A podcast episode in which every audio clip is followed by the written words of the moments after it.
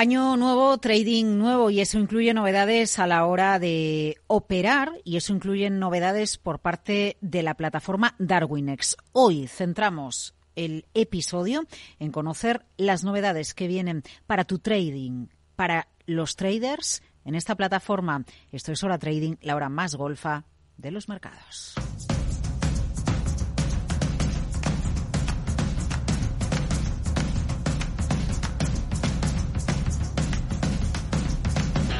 Operativa, estrategia, señales, tendencias, sistemas, precios, gráficos y mucho, mucho dinero.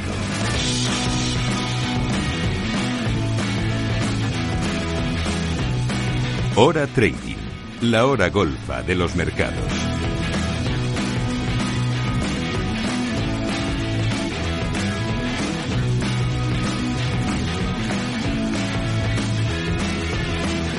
Trading y mucho, mucho dinero, eso es lo que queremos también para el ejercicio 2024, después de un año 2023 que ha dado muchos placeres y unos, muchos gratos momentos en los mercados financieros. Lo que queremos hoy es conocer qué novedades nos trae Darwinex en este 2024, porque más allá de lo que hagan los mercados, más allá de cómo vayamos, de cómo vayáis mejorando vuestra estrategia en los mercados financieros o seduciendo a los inversores y captando capital, Darwinex arranca el año con novedades y objetivos para mejorar la experiencia de trading, para mejorar tu experiencia de trading. Bueno, tu experiencia de trading si operas en el mercado y si tienes una estrategia o si quieres invertir en las estrategias de terceros. Hoy vamos a conocer esos objetivos y esas mejoras, cómo puede cambiar, cómo va a cambiar nuestra operativa con Darwinex en el año que acabamos de estrenar. Bienvenidos a Hora Trading. Hora Trading, la hora golfa de los mercados. Estamos en directo en Capital Radio, esto es Hora Trading, estamos con Darwinex, enseguida saludamos a Juan Colón y les recuerdo, os recuerdo que estamos en directo en el canal de YouTube de Capital Radio. Vamos al lío.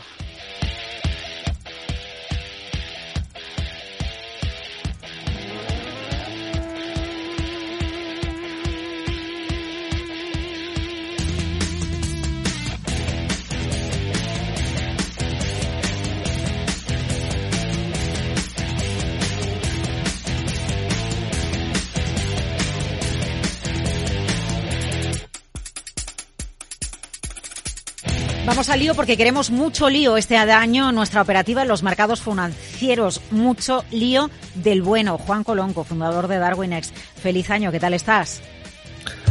Pues aquí estamos muy, muy contentos, pasando un poco de frío. Estoy en Copenhague estos días y aquí hay como menos, menos 10, pero pero todo bien. Ah, te iba a decir yo que por aquí también tenemos, tenemos frío, pero no tanto, aunque la verdad es que hoy en tiempo real estamos calentitos con la historia de Grifols y la denuncia de que manipuló sus cuentas, algo que la propia empresa eh, ha, desmentido, ¿no? Pero al final esto es lo que da calor y da, eh, bueno, pues mucha vidilla a los mercados financieros. Oye, yo decía que queremos lío, lío del bueno en los mercados financieros en este 2024. ¿Lo vamos a tener? Pues no lo sé. Estas cosas que basta que uno que lo diga para que luego pase lo, contrario. No, pero no te digo lío, lío en modo noticias, ¿eh? Te mm. digo lío como experiencia de, trader, como experiencia de trading o como experiencia de inversora en traders. Bueno, nosotros vamos a contribuir lo que podamos a, esa ah, que haya más que lío, mérito y recompensa. Ese es el, objetivo. Eh, ha sido el objetivo de los últimos 10 años con DarwinX y ahora lo ves también con, con Darwin Extero. Mm. Porque ¿cuáles son las novedades? A ver, ¿cómo empieza el año? ¿Qué, tenéis en mente? ¿Qué le preocupa al inversor y qué os preocupa a vosotros a la hora de marcar los objetivos? Bueno, hoy va a ser un programa más dedicado a aquellos que ya conocen DarwinX. O sea, no, no invito a, quien no, no, nos conozca que se, que se informen, pero sí que mi idea era hablar en, clave de nuestra comunidad, porque muchas veces nos preguntan, oye, ¿qué vais a hacer? ¿Y hacia dónde vais? Y tal, y me gustaría pues eh, contarlo en esa, en esa, en esa línea. Intentaré en la medida de lo posible explicar a alguien que se una de, de fuera qué es lo que, que antes hacemos. Eh, porque de alguna manera eso a, eh, ha cambiado. En 2023 hemos lanzado un nuevo producto, como sabes, que es un producto de suscripción que por 38 euros eh, da acceso a, los clientes a un entorno tan realista como, como es posible a la hora de enfrentarse a los mercados, pero sin arriesgar su capital personal. Y eso, y tampoco quiero que se me entienda mal, ¿no? pero mm, recapacitando, bueno, lo, que ha pasado, eso también es importante, es que en ocho meses hemos captado más clientes para este nuevo producto de lo que habíamos captado en 10 años para, para DarwinX. Y eso nos ha abierto los ojos a que, a que hay una, mm, una demanda no, no satisfecha eh, de, de, minoristas. Eh, yo odio la palabra minoristas porque es confundir el, el tocino con la velocidad. O sea, describir a una persona cuyo eh, cuya aportación al mercado su inteligencia, eh, pero definirla en, términos de lo que hay en su bolsillo me parece desacertado, peyorativo y casi me parece un insulto, ¿no? Porque al final eh, me dicen, oye, yo no tengo dinero, pero no me hace tonto eso, ¿no?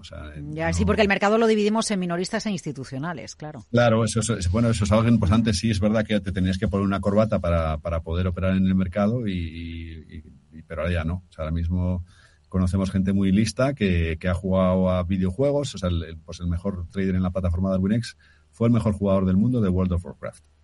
¿Ese tío es un minorista? Pues no, porque tiene un track record de 8 años eh, ganando entre un 15 y un 20% al año. Eh, ¿Quiere ponerse una corbata? Vamos, ni remotamente. Está el tío encantado en su pueblo de Finlandia. Eh, gracias por el millón de euros que, le manda a Darwinex al año y, fenomenal. No, ¿Para qué quiero la corbata, no? Eh, entonces, en, línea con. Es que el mundo ha cambiado, ¿no? Entonces, en, línea con eso, lo que hemos visto, es que hay paralelismos, y esto ya es una apreciación personal mía, ¿no? Pero hay paralelismos con cosas que están pasando en, el mundo también. Por ejemplo, eh, está este caso de Lucas Ordóñez, ¿no? Que eh, es un tío que empezó en el simulador jugando al. conduciendo en el Gran Turismo.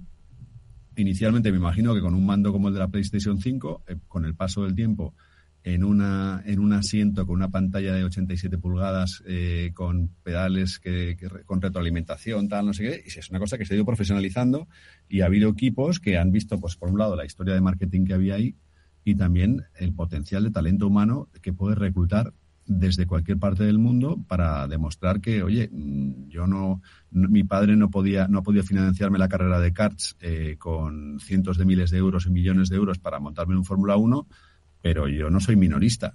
o sea, yo estoy ganando aquí a miles de tíos en el mundo. Max Verstappen se mete a veces a jugar en estas partes porque le gusta. Y, se miden de igual a igual eh, que gane el mejor. Bueno, bueno, que hay servicios secretos en el mundo que captan talento para sus plantillas de los gamers, entre los gamers, ¿eh? Claro, y, nosotros, eh, una de las cosas que estamos, una forma de entender Darwin Extero es ofrecemos eh, un entorno un simulador lo más real posible que, que, se puede ofrecer para operar en los mercados financieros sin arriesgar capital. Ahora explicaré por qué el sin arriesgar capital inicialmente, con vistas a seleccionar a los mejores eh, y captar inversión para ellos, que es una de las novedades también que vamos a tener, ¿no? Pero, y, por, eso tú hablabas antes de demanda no satisfecha, porque decías, bueno, cuando lanzamos Darwin X 0 y, vemos la evolución que tiene Darwin X 0 en 2023, en ocho meses nos damos cuenta de que hay una demanda no satisfecha. Sí, o sea, hay una demanda no satisfecha porque hay un juego eh, que con la, que el minorista, y esto sí que hay que decirlo, o sea, el minorista, estoy hablando ya a nivel económico, eh, juega en inferioridad de condiciones. Eh, ¿Por qué? Pues porque yo si, si, tengo una cuenta de 10 millones de euros, puedo poner 40 algoritmos de futuros a funcionar. Si tengo una cuenta con 10.000 euros, pues estoy jorobado porque, porque no puedo, porque es imposible. Eh, entonces. Claro, eso ha pasado siempre. ¿eh? Mm, eh, simplemente estoy pensando que una estrategia en el producto más conservador que hay en los mercados financieros tradicional, unas letras, por ejemplo, no es lo mismo tener 10 millones de euros y comprar letras del tesoro que tener 5.000 euritos y comprar letras del tesoro que sigues viviendo en tu misma casa y sigues yendo a cenar al mismo restaurante. Eso es, y el problema de todo esto es que dices, bueno, pues el que invierte en los futuros con los 10 millones está jugando en juego y el que, y el que no puede, pues o no puede jugar en el juego o juega en una cosa similar, que a lo mejor son los CFDs, otras cosas, eh, condicionado porque está buscando un objetivo que es intentar multiplicar muy poco capital para poder vivir de ello. Y ese juego no se puede ganar, solo se puede perder. Entonces te condenan a, operar hmm. en formato eh, a jugar un juego distinto, que es intentar ganar mucho dinero con, con 5.000 euros. Es un juego imposible. Entonces, eh, nosotros nos planteamos, es imposible que además está el, mercado lleno de mensajes que dicen que es posible. O sea, tú te metes en Internet y hay 850 eh, canales con el tío de Lamborghini, no sé qué, nada, pues, pues contar de historias y, hay muchísima gente que, se enfrenta a los mercados así, juega al juego imposible y dice, no, es que yo no, no valgo para esto del trading, ¿no? Y lo, abandonan. Y es una, es una muerte ahí de, pues de, lemmings sin que nadie haya tenido una oportunidad, ¿no? Entonces, lo que hemos hecho con Cero es eh, intentar crear un entorno en el que eh, todo el mundo pueda jugar al mismo juego, que es intentar hacer crecer mucho capital de forma sostenible.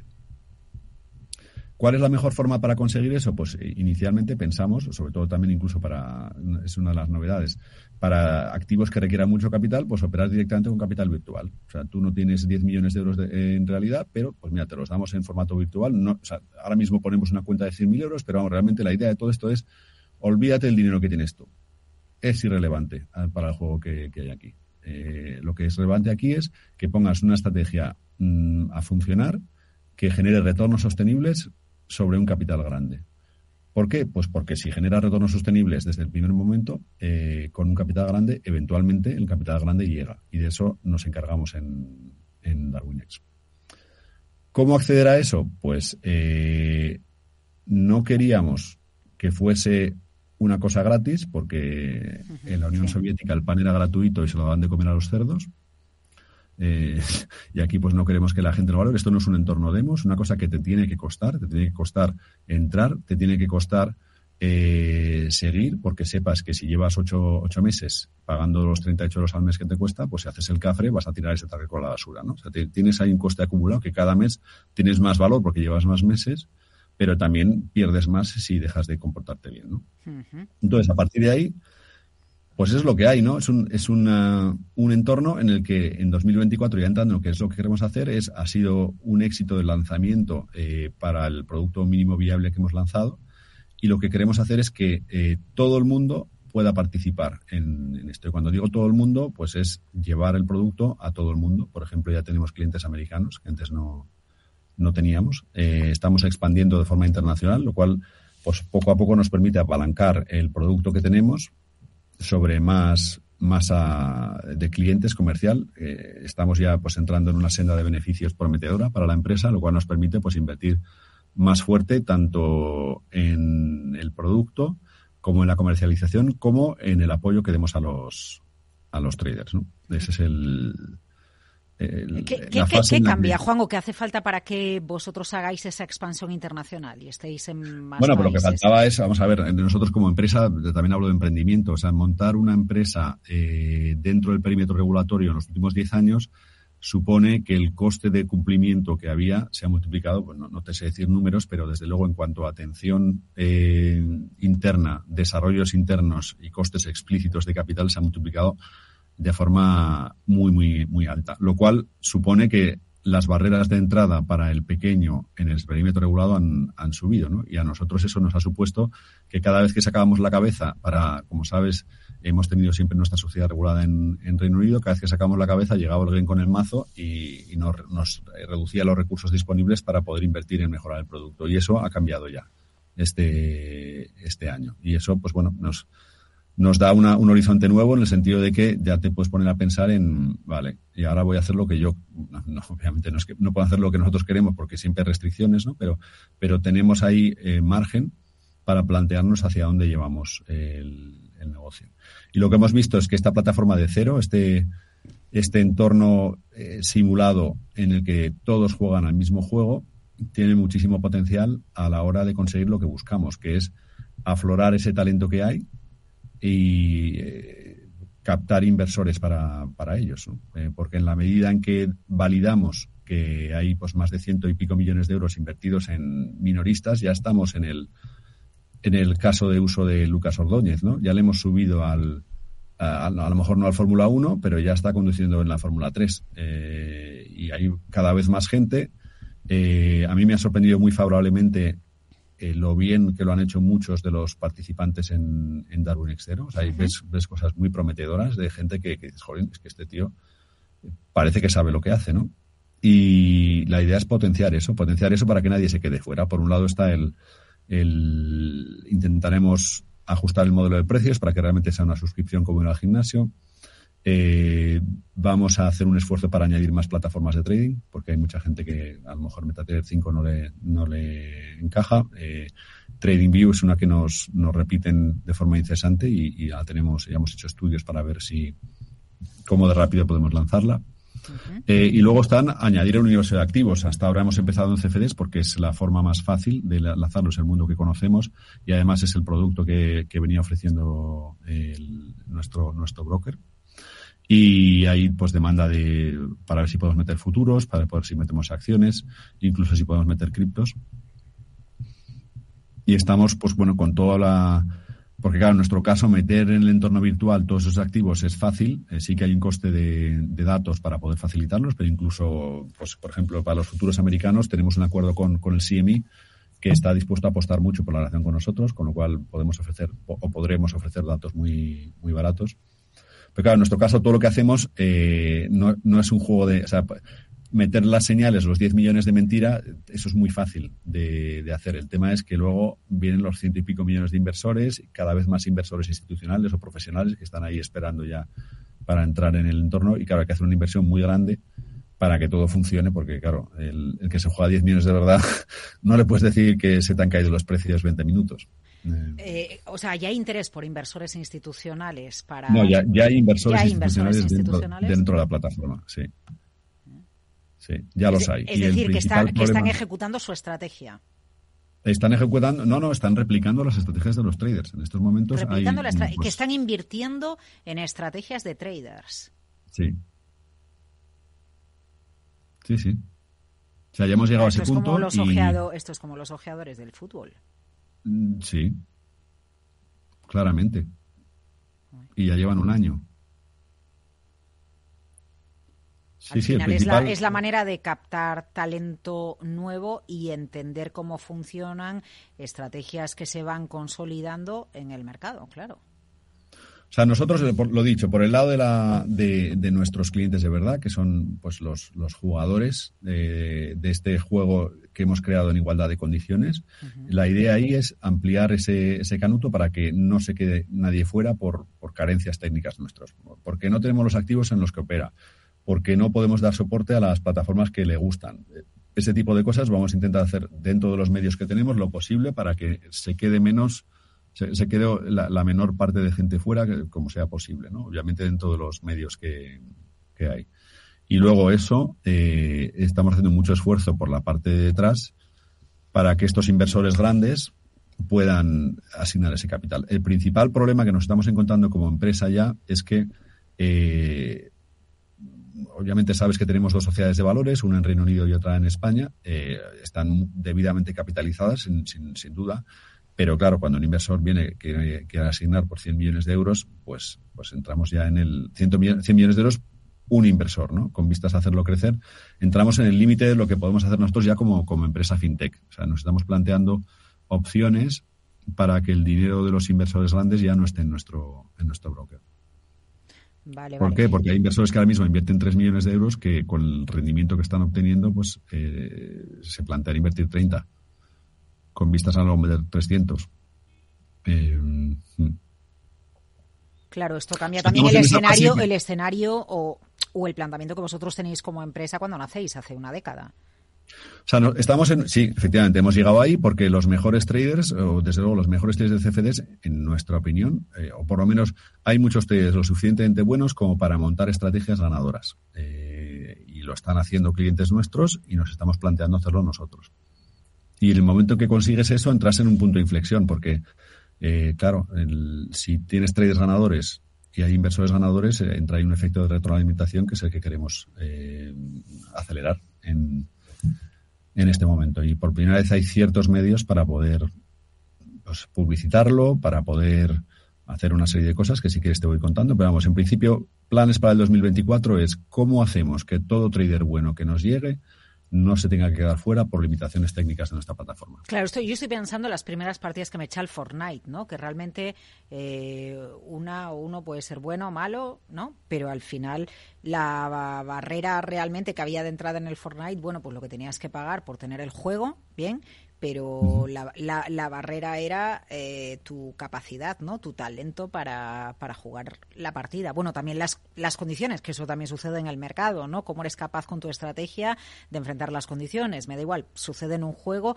eh, sucede en los mercados financieros que no sabes qué, qué va a pasar con la evolución del activo a lo largo de esa jornada o a lo largo de ese mes pero la realidad es que todos están en igualdad de condiciones y probablemente quien lleva más tiempo más puede demostrar ¿no? las partidas que ha ganado o las habilidades que tiene en un juego concreto. Sí, es, eh, es, igualar el terreno de juego y, tratar los mercados financieros como lo que son, que es un desafío, un desafío intelectual. El desafío intelectual que más recompensas puede dar en el mundo. Si no, vamos, si no es el que más, es el más cercano. ¿no? es, un, es un juego en el que si lo haces muy, muy, muy bien, o sea, hacerlo muy bien es dificilísimo porque compites contra todo el mundo que tiene capital, pero si lo haces muy bien, pues, pues hay gente que gana miles de millones de euros, ¿no? Obviamente no estamos ahí, o sea, no estamos en la Champions todavía, pero, pero bueno, empezamos en tercera regional y ya vamos por, no sé, según como lo vean algunos, ¿no? Pero cuando ya hay un trade en la plataforma que gana cientos de miles de euros, pues ya es un efecto que, creo que es interesante. Y luego ahí, por ejemplo, para ese trader estamos trabajando en lanzar un fondo eh, y venderlo institucionalmente a, inversores que quieren invertir más. Porque ha ganado el premio, bueno, es el mismo que ganó, era el mejor de World of Warcraft y ahora ha ganado el premio al mejor fondo de, o sea, la mejor estrategia de, divisas de los últimos eh, cinco años. O sea, un fondo al uso, como cuando invertimos en un fondo en una gestora. Un fondo al uso, un fondo al uso con la particularidad de que ese, esa estrategia, y esto es importante para nuestra visión, se podrá invertir también desde 500 euros en DarwinX. O sea, será la misma estrategia para el que invierte 10 millones o 15 millones o 20 millones a, a disposición de ese y del de los 200 euros, porque por visión queremos un mundo en el que para ser rico no, no te ayude ya a empezar rico, ya, bueno, sí, poder ir escalando poco a poco, ¿no? O poder ir evolucionando poco a poco. de hecho, tú has, usado, sí, has usado en muchas ocasiones el símil o el paralelismo de la escalera, ¿no? es que es una escalera, o sea, al final es pues, pues, como un videojuego, al final es que el videojuego tienes el, la, a ver, no, lo quiero analizar, ¿eh? mucha gente cuando alguien dice videojuego parece como que están, ¿no? O sea, el, hay profesionales del, y esto es un cambio que se ha producido en la sociedad, hay profesionales del, de los esports en pues eh, no sé, supongo en Fortnite no juego, pero seguro que los hay, campeonatos del mundo de Fortnite, hay campeonatos del mundo de póker online, hay campeonatos del mundo de, Gran Turismo, que son juegos de habilidad pura y dura en las que compites con otros. La habilidad de los, de los gamers, su paralelismo con el mercado. Juan, no te vayas, hora trading, la hora más golfa de los mercados. Estamos en Capital Radio y estamos en el canal de YouTube de Capital Radio. ¿Todavía no os habéis suscrito?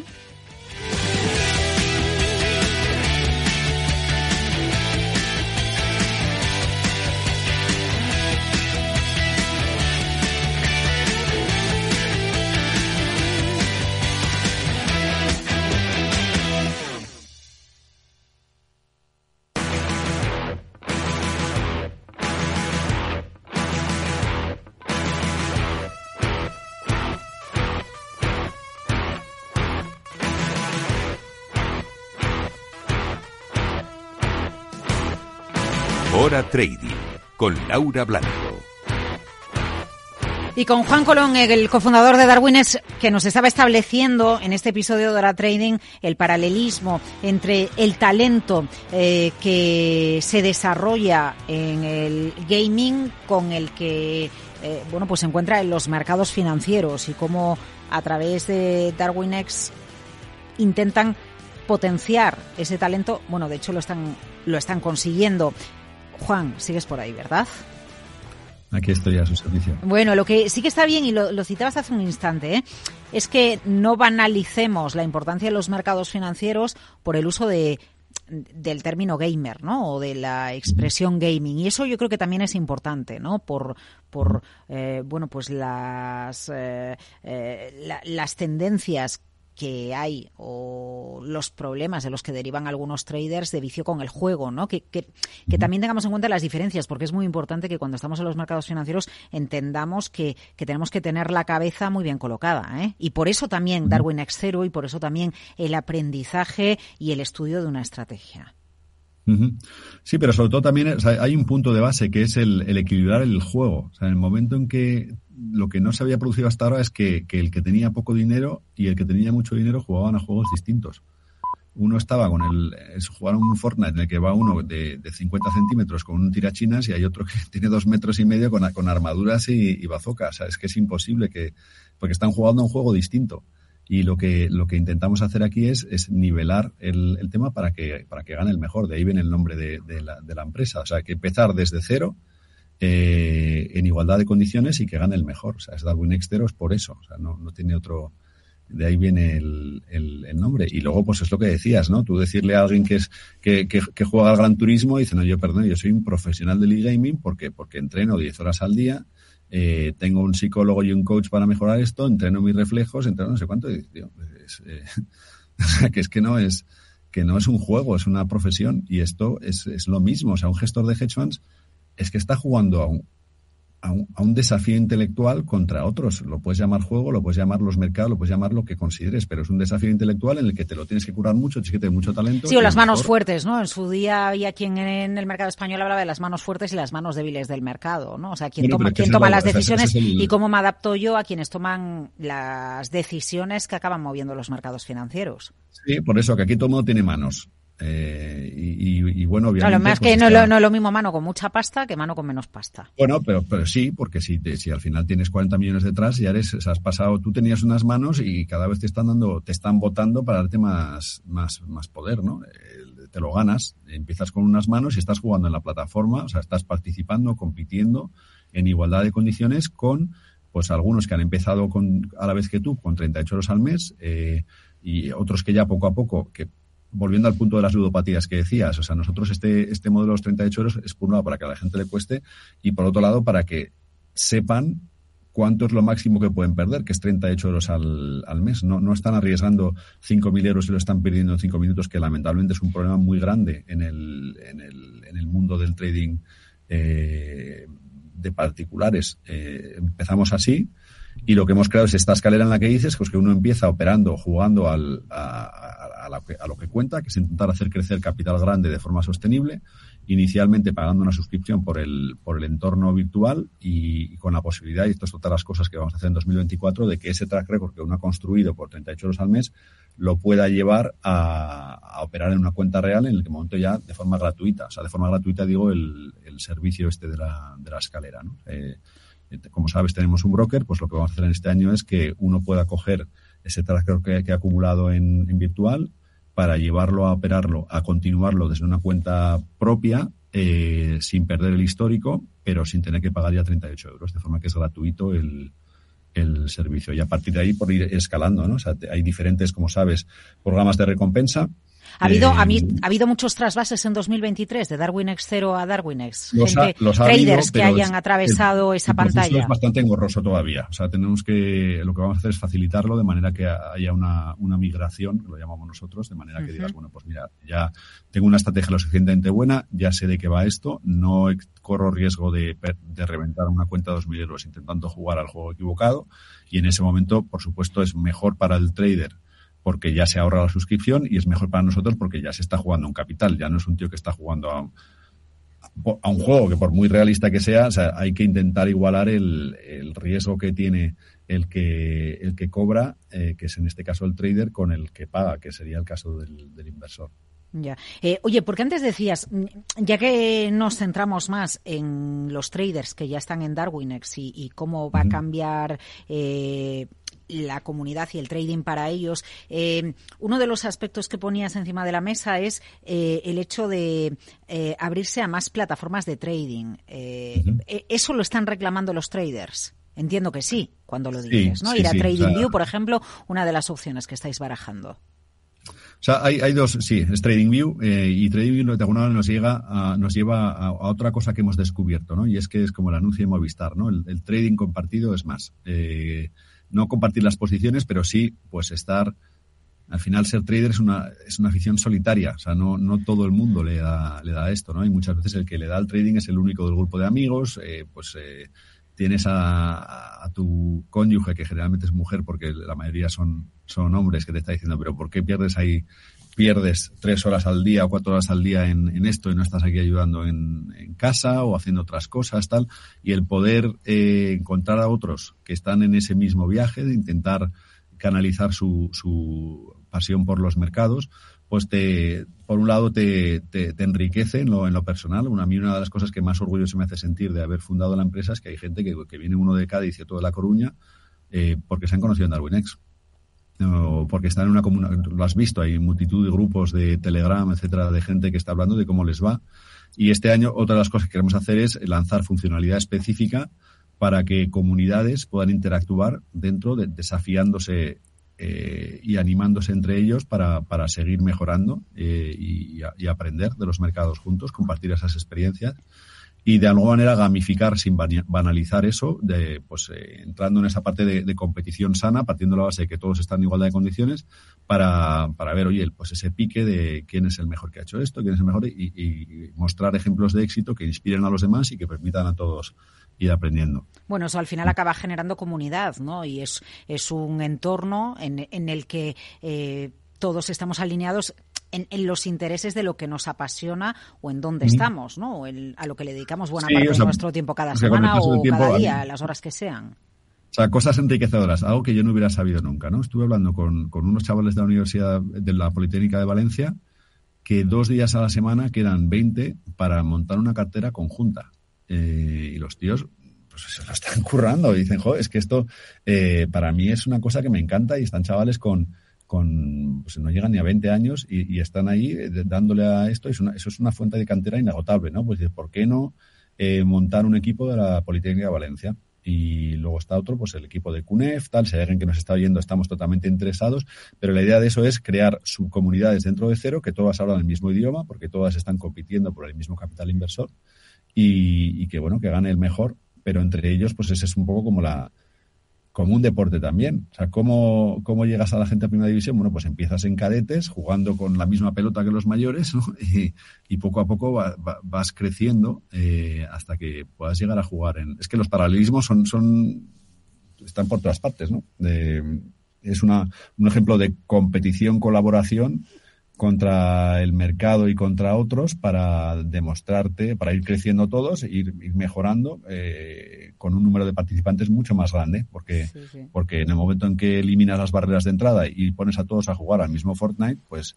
pues pasarán cosas. De hecho, yo creo que están empezando a pasar. Y ahora lo que, lo que creo es que estamos en un punto de inflexión, pues por eso, porque ya hay traders que ganan dinero. En el momento que tienes traders que ganan dinero, pues puedes levantar, por ejemplo, un fondo para invertir en los mejores traders que ganan dinero, que es algo que nos estamos planteando puedes invertir tu propio capital de la empresa, que ya lo estamos haciendo. O sea, como sabes, tenemos asignaciones virtuales, pero ya estamos invirtiendo capital de nuestro grupo, eh, de nuestros accionistas, en los, en los traders que consideramos que son los mejores. Y, los números van saliendo.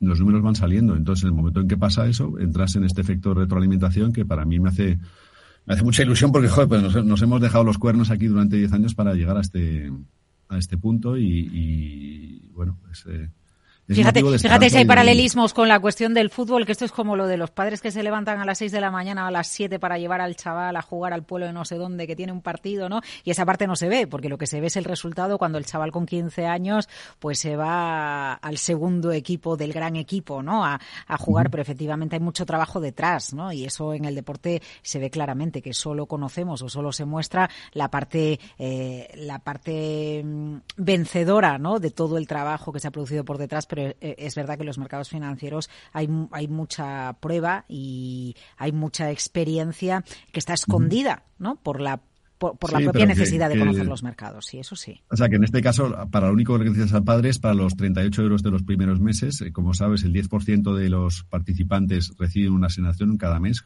Es bastante, no voy a decir fácil, pero es accesible eh, que el servicio te salga gratis incluso sin abrir una cuenta en real, que luego ya cuando tienes la cuenta en real está, es, es gratuito. Entonces, eh, eh, esto es lo mismo, pero no hace falta que te lleve tu padre. Ya de alguna manera lo haces tú. Necesitas la tarjeta de tu padre los primeros cuatro o cinco meses, eh, pero si eres bueno y haces las, los deberes bien, mmm, no hay límites. no hay límites porque lo que se busca es el talento.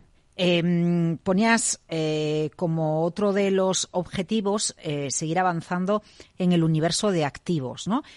Es, es verdad que hay una predilección por determinado grupo de inversores por, por los CFDs, les gusta el, el producto. Bueno, no es una predilección, es una, o sea, es que te, te gusta porque te permite operar. Obviamente es mucho peor que un futuro, pero, pero si es lo que hay, como dicen en inglés, sí, eh, sí, sí. can't be choosers, ¿no? O sea, los mendigos no pueden elegir. Sí, sí, sí, sí, sí, sí. Pero es verdad que, que estáis viendo yo, yo, entiendo que el objetivo final, en, en, el tiempo que vosotros os marquéis, es tener a disposición del trader eh, todo el universo de activos, ¿no? O el mayor universo sí, claro. de activos posible. O sea, te pongo un ejemplo. El otro día hablaba con un grupo de cinco personas que tra trabajó durante diez años en Societe General.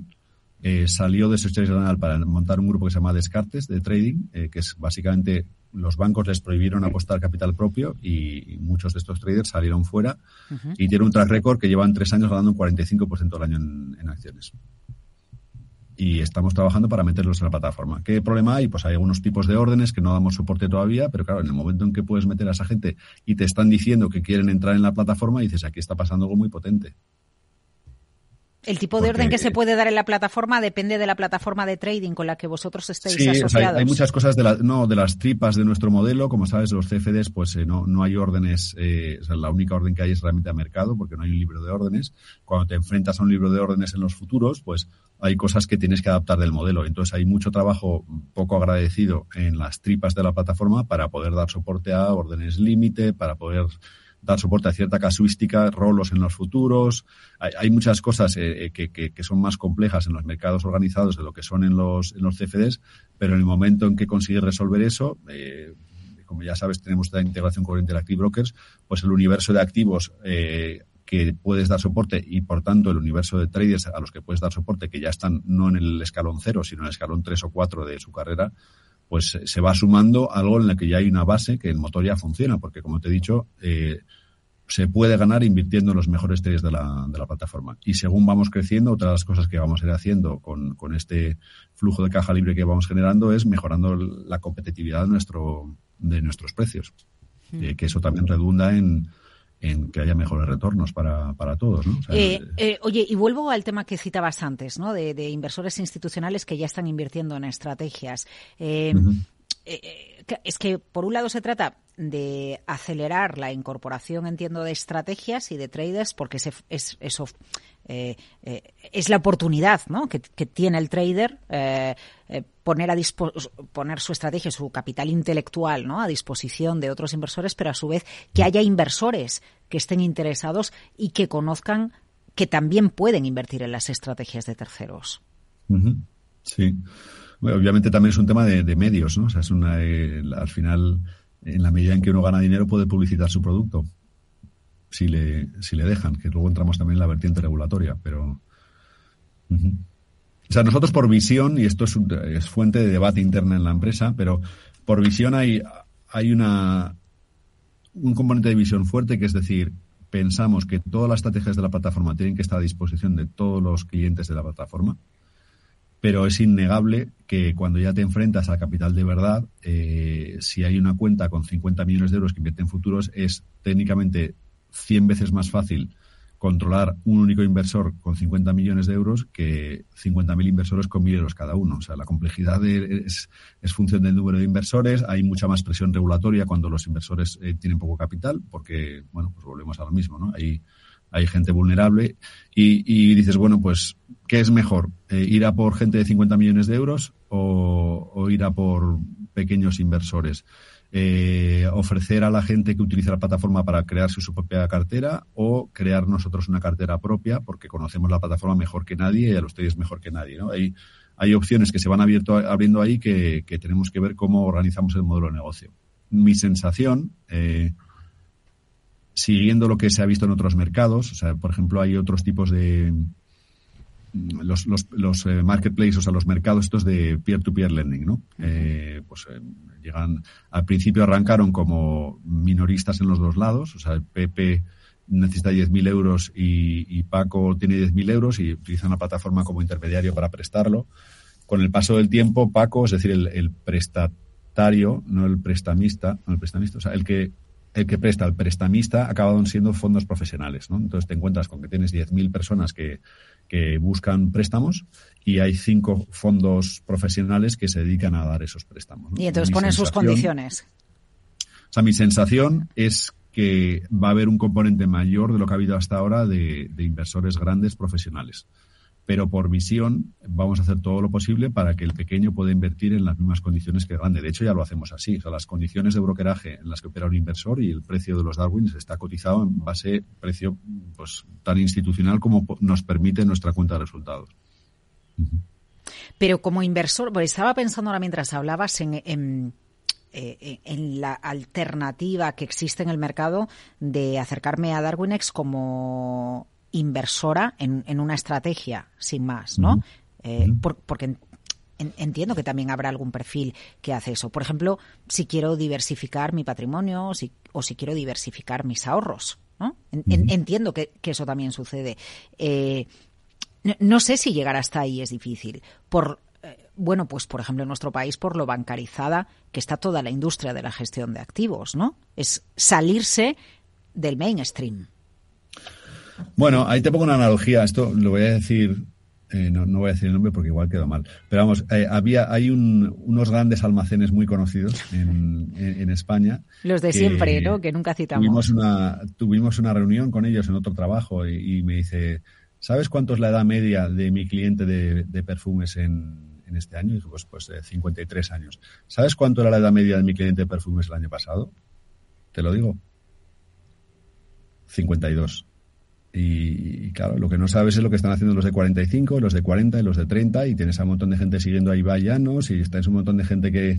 O sea, el mundo está cambiando, el mundo está cambiando, y es verdad que ha habido un, eh, una concentración de riqueza, bueno, el tema inmobiliario y tal, entre los que tienen más de 50 años, que los jóvenes, pues están, están, están los pobres, yo estoy un poco entre medias, ¿no? Pero están fastidiados porque no tienen capital, pero los jóvenes hacen cosas distintas, no ven los mismos canales de televisión, no no, hacen esto y la bancarización pues eh, llega a quien han conseguido. Pues, tienes ahí My Investor, hay nuevas propuestas que están saliendo de la nada y, generando mucho, mucha disrupción en, en, el, en el mundo. Y nosotros creo que vamos al, al siguiente paso. O sea, hay, hay, cosas que han hecho mucho más accesibles los productos existentes. Nosotros estamos peleando por hacer eh, un producto nuevo es un producto nuevo. bueno, de hecho, la, industria de la industria de la gestión de activos se quedó un poco con la boca abierta. No tiene nada que ver con el producto que vosotros ofrecéis, Juan, pero se quedó con la boca abierta justo cuando hace un año empezamos a ver las colas eh, alrededor del Banco de España para acudir a las subastas de letras, porque los bancos no ofrecían rentabilidades, ¿no? Y lo que quería la gente era un 3%. Si tengo el dinero parado,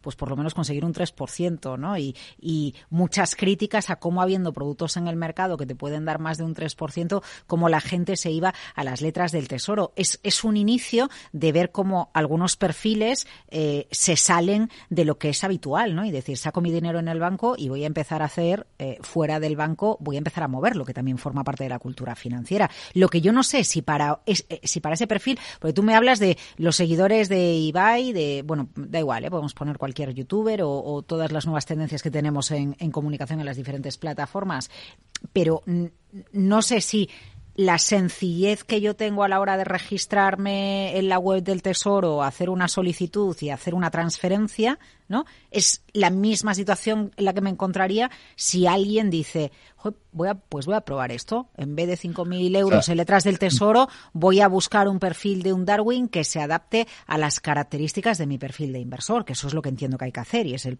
primer paso.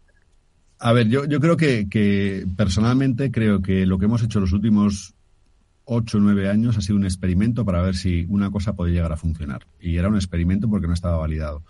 Eh, yo tengo la confianza plena en que nosotros, DarwinX, somos capaces de ganar dinero invirtiendo los traders de la plataforma porque ya hay muchos traders que o bien se han venido o bien se han hecho con la plataforma. A mí me llena de orgullo el, ver que con los años ha, habido gente que empezaron en 2014 en nuestro broker y llevan un track record de, de ocho años.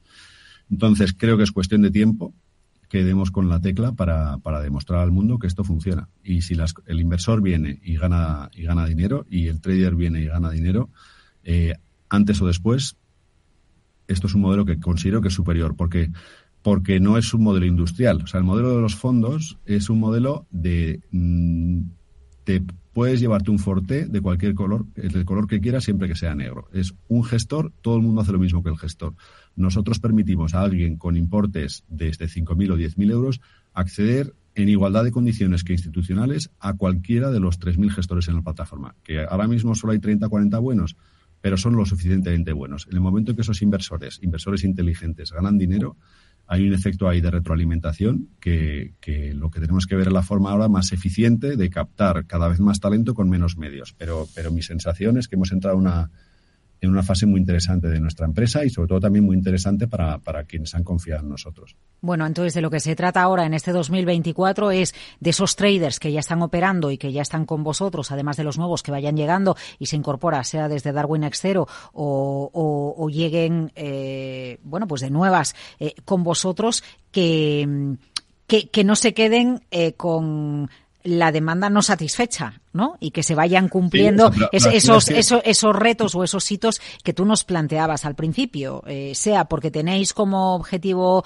eh, eh, poner en marcha un fondo que invierte en diferentes traders, sea por las plataformas, sea por el universo de activos, o sea por la experiencia en una comunidad que puede llegar a tener un trader.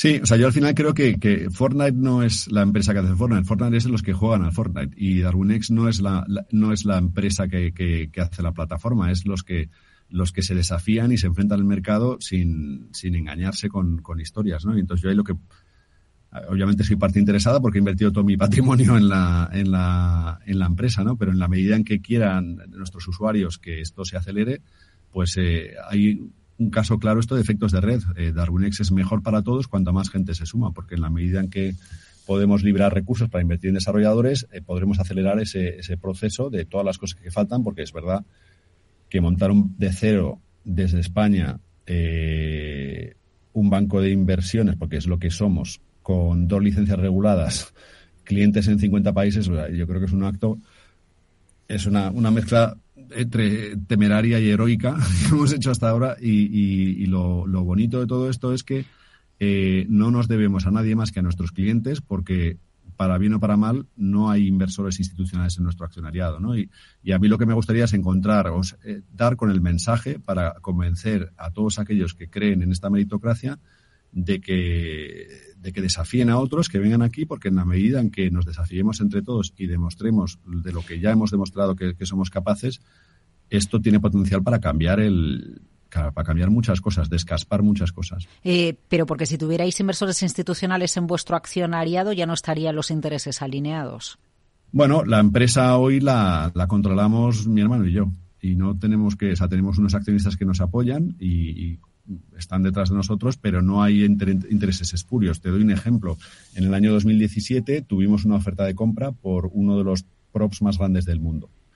Y no salió adelante porque en ese momento no quisimos que hubiera un único inversor, porque si hubiera de haber un único inversor nos hubieras convertido en una ETT de contratación de, de traders. Y nosotros lo que queremos es una plataforma en la que el trader elija qué inversor acepta en su estrategia. Es darle la vuelta a todo esto. Todo el mundo lo plantea en construir un track record para que los inversores quieran invertir en tú. No, nosotros queremos que los inversores construyan un track record para demostrarle al trader que merecen poder invertir en la estrategia del trader. Pero eh, discúlpame para no malentenderte. ¿eh? Entiendo que un trader con su estrategia no veta la entrada de un inversor en su estrategia. Bueno, esa, esa la, la, lo puede hacer. ¿Sí? Y, yo, y pensamos, sí, porque ah, hay traders, no por ejemplo, los, los, mejores, no, los mejores traders de la plataforma, eh, llegará un momento, algunos se están acercando ya al máximo de capital que pueden llevar a controlar. Y hay muchos traders que me dicen, oye, yo quiero ver en qué momento me compran los traders. Por ejemplo, Sergi ha estado un año con, con eh, bueno, difícil porque ha estado estancado y ahora ya ha recuperado la atracción que ha tenido siempre y se ha enfrentado a un problema que sufrimos nosotros en nuestras propias carnes, que es gente que compra en máximos, vende en mínimos, no paga, no nos paga comisiones de éxito y, parece que la culpa es nuestra. Pues entonces allí dice con buen criterio, dice, mira, este tío yo no quiero que invierta más en mí, porque está generando deslizamiento en mi estrategia, a mí no me paga un duro y, y resulta que luego me hace perder el tiempo a mí. Pues, pues tiene toda la razón del mundo. Claro. Claro, porque lo que los traders hacen invirtiendo en una estrategia acaba influyendo también en la estrategia. No, los inversores, claro, el inversor, o sea, si el inversor compra en máximos y vende en mínimos, de, básicamente es, es, hacer un pan como unas tortas. Y eso se escapa al control del trader, salvo si le das al trader el control de decir, oye, mira, estos que compran en máximos y invierten en mínimos, pues que se vayan a... Ya, lo que es que ya sabes que eso pasa en los activos tradicionales en bolsa, ¿no? Que, bueno, pero que, no que mucha gente compra el activo cuando estaba en máximos y siempre en máximos se entra y luego se vende cuando está en mínimos y, el título ya se iba a recuperar. es que, eso es el pan nuestro de cada día en los mercados. Para comprar un Ferrari tienes que tener un Ferrari. Y para poder invertir en, en Renaissance Technologies eh, te tienen que dejar invertir. Eh, y esto es lo mismo. O sea, queremos llegar a Es como un reservado el derecho de admisión, como cuando éramos jóvenes tú y yo y en la discoteca ponían, ahora dejan entrar con zapatillas, pero en tu época y la mía no podíamos ir a una discoteca en zapatillas, ¿no? Y había que ponerse otros zapatos.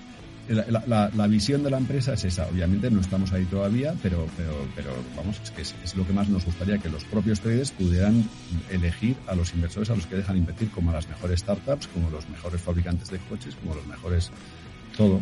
¿Ves cómo yo te dije que iba a haber lío? Claro. Está bien, está bien. Nos dejamos liar, ¿eh? Cuando hablamos de trading nos dejamos liar, Juan. ¿Vale? Nosotros estamos en esta trayectoria, llevamos 10 años, vamos a seguir por ahí y lo que queremos es acelerar el crecimiento de todos. Y si hay alguien que le gusta esto, pues encantados de intentar explicarlo. Hay esas comunidades que vamos a intentar potenciar. Y bueno, pues juntos queremos demostrar que, el minorista eh, le falta dinero, pero no le falta talento. Eh, bueno, y mi granito de arena desde Hora Trading en Capital Radio es, vamos algún día, si te parece, en este espacio a dar salida a las dudas prácticas que los traders tienen en la plataforma y a las que en muchas ocasiones accedemos a través de las diferentes comunidades y chats. Juan Colón, CEO de Darwinex. Gracias. Feliz año a todos. La digitalización de las empresas. Silvia Leal. eran las palabras de Albert Einstein. Si tuviera 60 minutos para resolver un problema, dedicaría 55 minutos a analizarlo y 5 a buscar una solución. Por ello, me gustaría seguir su ejemplo, dado que no seré yo quien se atreva a llevar la contraria a un genio. Dicho esto, ¿cuál es nuestro problema? El problema es que estábamos en un momento de prosperidad. Estábamos en un momento de prosperidad económica global al que se había sumado también nuestro país con un crecimiento del PIB el último año del 2%, con unas tasas de desempleo cada vez menores, una cifra que en enero estaba por debajo del 14%, dato que en 2013 alcanzó el 26% en nuestro país mucha prosperidad. Y decía Stephen Hawking, el famoso físico teórico británico, que si entiendes cómo funciona el universo, en cierto modo lo controlas. Y nosotros teníamos la sensación de controlar el mundo. Sentíamos que lo controlábamos, que controlábamos el rumbo de nuestra vida, de la economía, del empleo. Sentíamos que lo controlábamos y a menudo que lo teníamos completamente dominado. Y nos hemos dado cuenta de que esa sensación no era real y que de repente con el COVID-19 nos enfrentamos a un cambio de paradigma. Por todo ello, es fundamental que todos entendamos la importancia que tiene la tecnología para salir de esta y que empecemos todos a considerarla como una prioridad estratégica porque es la herramienta que nos puede aportar el crecimiento y la competitividad que ahora mismo necesitamos.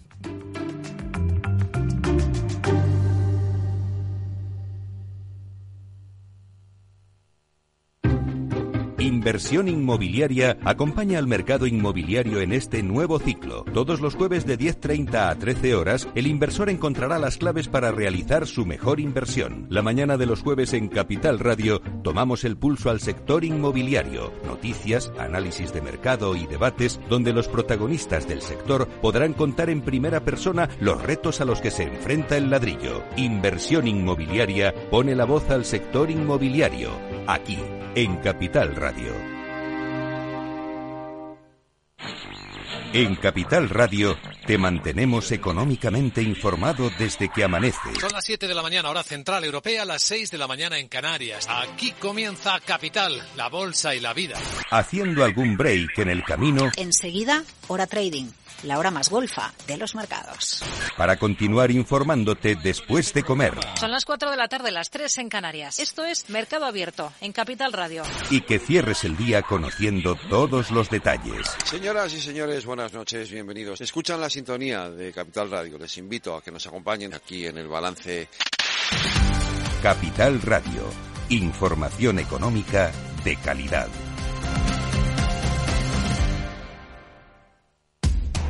Información, análisis, previsiones, recomendaciones, todo lo que necesitas saber para tomar tus decisiones de inversión en Mercado Abierto, de 4 a 7 de la tarde con Rocío Arbiza, Capital Radio.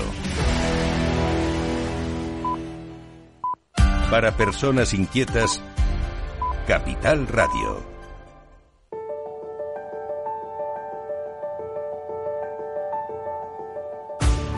En Capital Radio, Cripto Capital, con Carlos Puch Sajibela.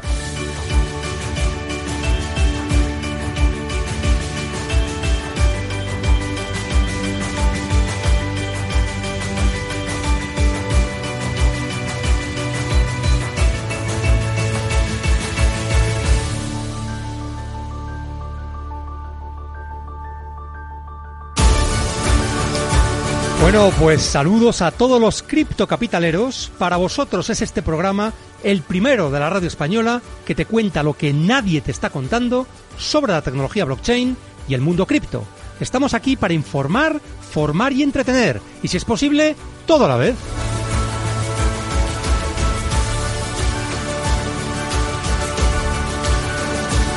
Bueno, pues hoy traemos a un invitado muy especial. Jorge Soriano, fundador y CEO de Cryptan. ¿Qué tal estás, Jorge? Hola, Carlos. Placer estar por aquí. Muy bien, pues también tendremos nuestras habituales secciones de Criptonigma, la Criptopedia, el Criptotest y el Criptoconsejo. Y empezamos, como siempre, con el Criptonigma. Hoy consiste en saber cuál es el tamaño total actual de la blockchain de Bitcoin. El, el tamaño en megas, en gigas, en lo que sea. Resolveremos el, enigma al final del programa, pero solo si sois buenos y os quedáis hasta el final.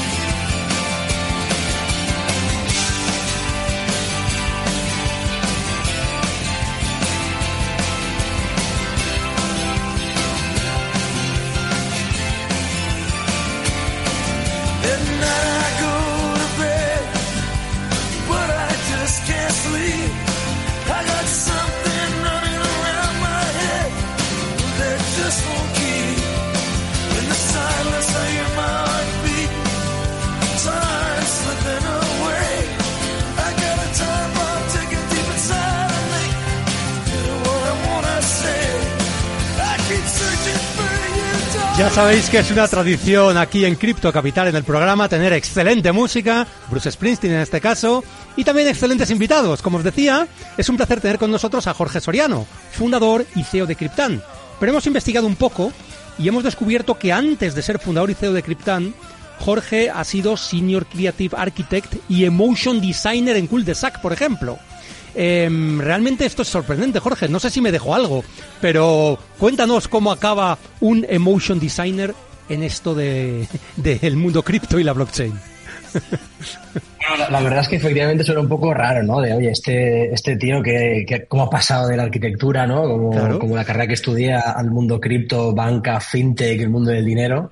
Y, y, yo siempre digo que tiene más que ver eh, de lo que parece, ¿no? Porque yo creo que, pues con todo este mundo de la digitalización, al final hay un punto muy importante que es el usuario y la uh -huh. experiencia de usuario, ¿no? Y, y, yo realmente, aunque estudié arquitectura, mi trabajo como emotion designer y como la parte más de, de creativo, de diseño, era cómo mejorar efectivamente la experiencia de usuario, pero en espacios, no tanto en apps, ¿no? O en yeah. webs. Ajá. Y bueno, pues entré en contacto mucho con, con, con, el ser humano, ¿no? De, oye, ¿qué, qué es lo que le, le, emociona? ¿Qué es lo que le interesa? ¿Cómo puedo cambiar esa experiencia cuando vas a un restaurante? ¿Por dónde entras? ¿Por dónde no?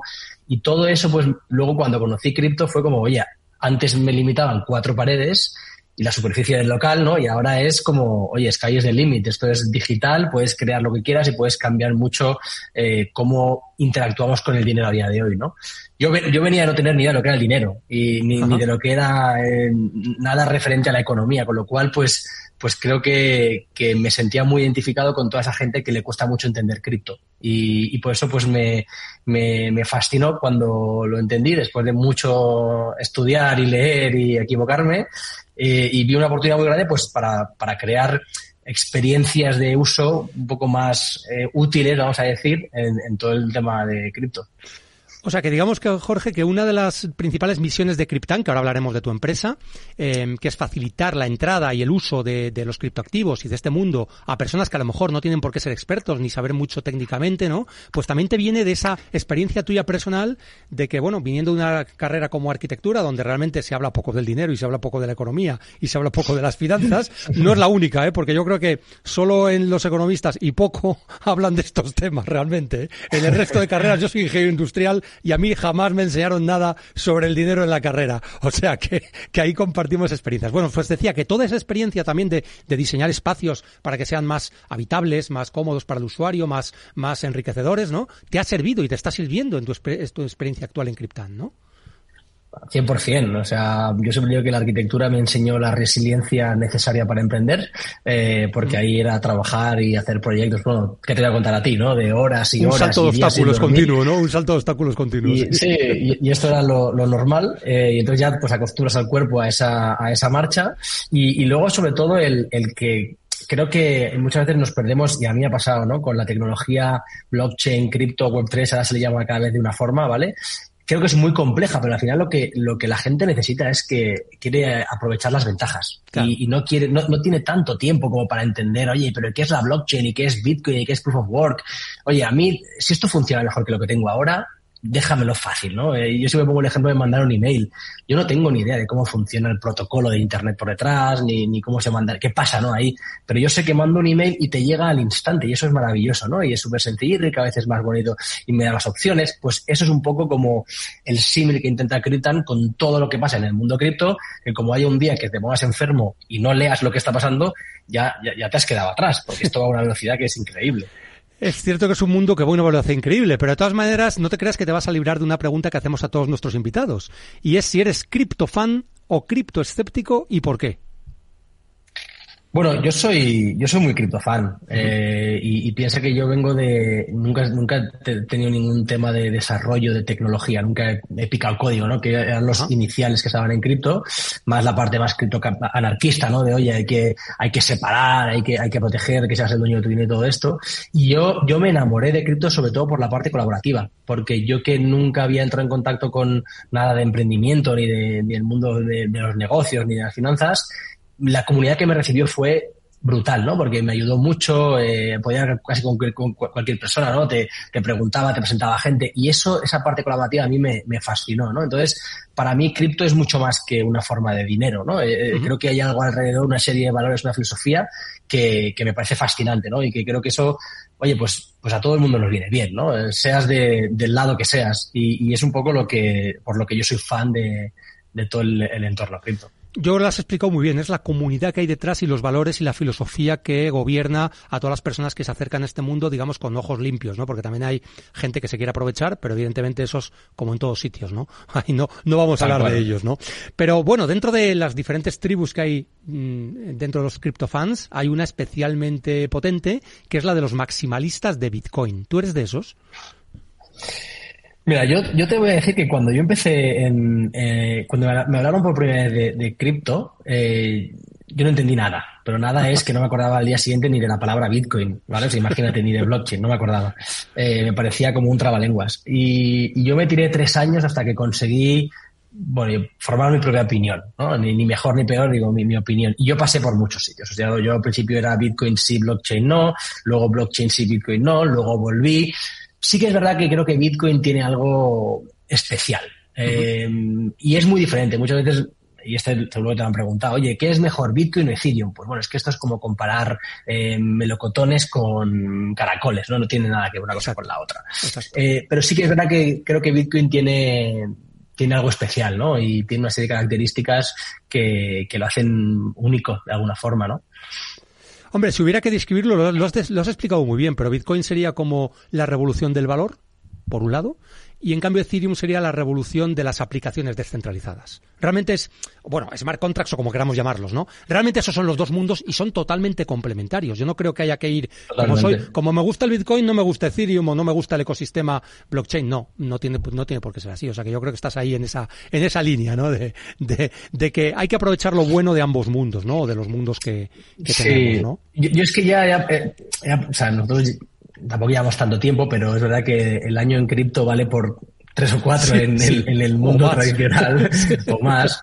Y, y ya pues eh, he pasado por muchas cosas y, y, yo creo que me han hecho eh, ver un poco más con perspectiva. ¿no? Creo que no, es, no esto no es un mundo de blancos o negros, creo que hay una escala de grises inmensa y que al final aquí hay que ver que el objetivo tiene que ser realmente mejorar problemas de la sociedad, ¿vale? No, uh -huh. no, qué tecnología más maravillosa ya, pero ¿qué resuelve? Claro. Y ese problema existe que resuelve, porque da igual que tengamos la, la mejor tecnología del mundo, si no hay nadie que la quiera usar.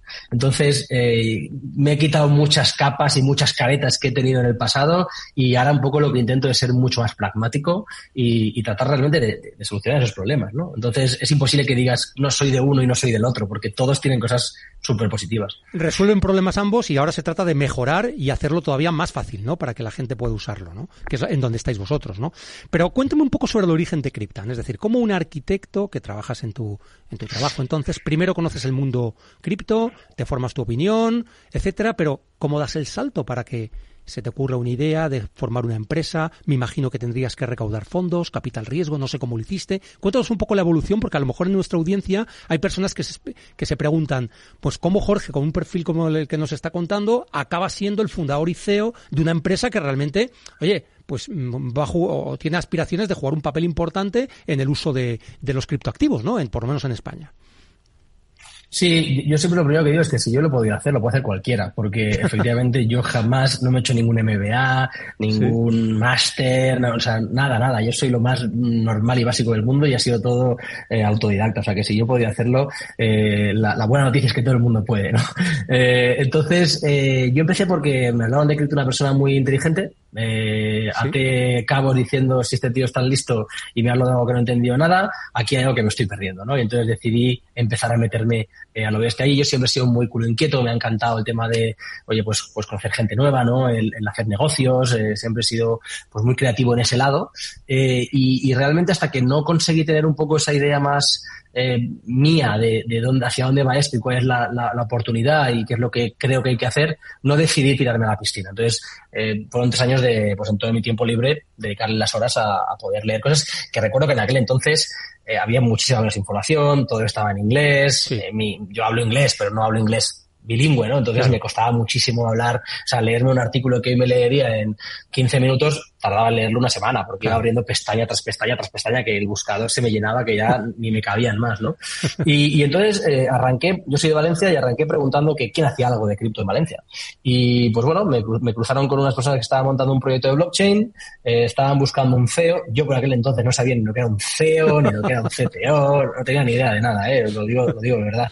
Y, y me metí con ellos y tuvimos la oportunidad, porque yo estaba muy convencido con, con crear algo que, que, tuviese que ver no tanto con blockchain, sino con, con cripto como dinero, ¿no? Como cambiar un poco sí. la, la, forma en la que interactuamos con el dinero, que entendemos el dinero, que optimizamos nuestro dinero, ¿no? Yo creo que la cultura financiera en general es, es, muy baja y yo me pongo el primero de la fila porque yo nunca he tenido cultura financiera de nada, nunca he invertido en nada.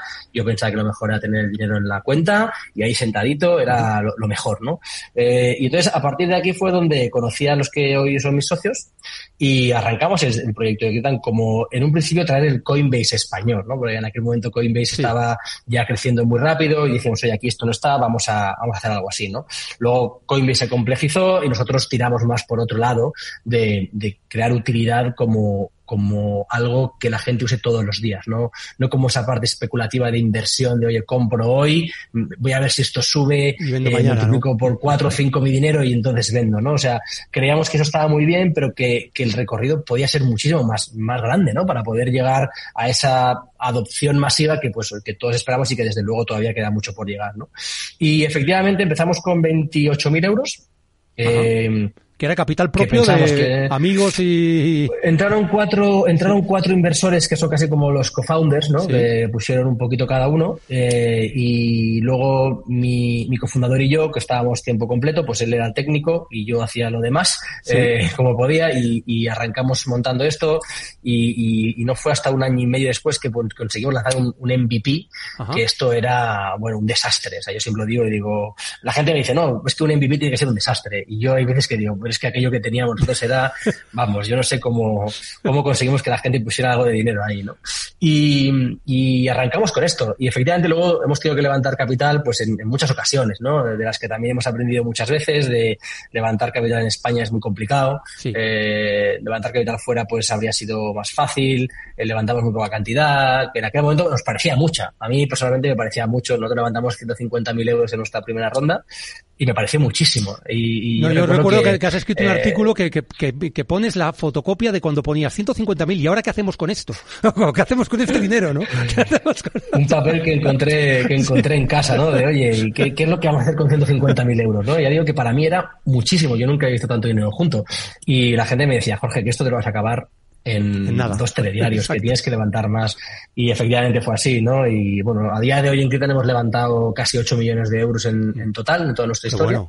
Y, y la verdad que, pues, pues mucho mensaje por el camino, ¿no? Pero, pero, pero bueno, ha sido muy divertido. El, el, desde, o sea, con ceros prejuicios de haber montado nunca otra empresa o, o haber estado en este sector, bueno, hemos hecho un poco lo que hemos creído que había que hacer. O sea, que, ha sido muy bonito. Me parece, antes has mencionado que queríais ser al principio, es verdad que luego los caminos a lo mejor se separaron, como el Coinbase en España, para situar la audiencia, Coinbase entonces era como el Binance de ahora, o sea, era el, el, crypto exchange más, más conocido en el mundo. Es verdad que ahora Binance ha tomado la delantera, eh, pero en España hay otros competidores que imagino que, bueno, pues también tenéis relaciones con ellos, les conocéis bien, Bit2Me, puede haber algunos más. Eh, realmente vosotros, ¿qué lugar ocupáis en el ecosistema o queréis ocupar en el ecosistema? ¿En qué os diferenciáis?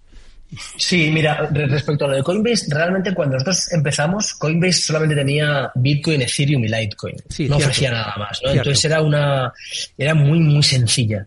Porque, claro, cuando la gente quería entrar en cripto, eh, hay mucha gente que no quiere complicarse y que va un poco dentro a lo seguro, ¿no? Y pongo entre comillas, dentro de cripto. Luego había Binance, que te permitía comprar cosas que, mm, vamos, era imposible hasta encontrarlas. Sí, pero era mucho más pequeño entonces, porque yo recuerdo haber entrado en Coinbase y, comprar precisamente Bitcoin, Ethereum y Litecoin. Eso fue lo que hice. Eh, eh, sí, era más pequeño. De hecho, Binance empezó con solamente con cripto, no, no, tocaba fiat y era todo intercambios entre, entre criptos, ¿no? Entonces tenías que comprar, yo recuerdo que tenías que comprar eh, cripto con euros o con dólares en, Coinbase y entonces enviarlas de ahí a Binance, porque si no en Binance no podías entrar. Exacto.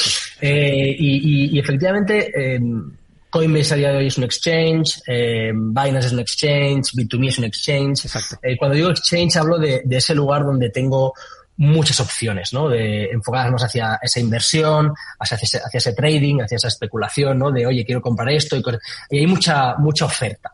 Al final nosotros donde vamos es creemos que hay un sector en el que dentro de lo que yo voy a invertir en cripto, ¿no? Eh, de mis ahorros, por decirlo de alguna forma, hay un porcentaje muy alto que está comprobado que va a Bitcoin y Ethereum, como lo seguro, y hay un pequeño porcentaje que va a otras altcoins que lo que buscan es, voy a decirlo así muy bruto, es pegar el pelotazo de alguna forma, ¿no? Es decir, oye, voy a ver si consigo que estas crezcan mucho más, porque es cierto que el recorrido que pueden tener en crecimiento es mayor que el que pueden tener Bitcoin por lo que de crecimiento y Ethereum, ¿no?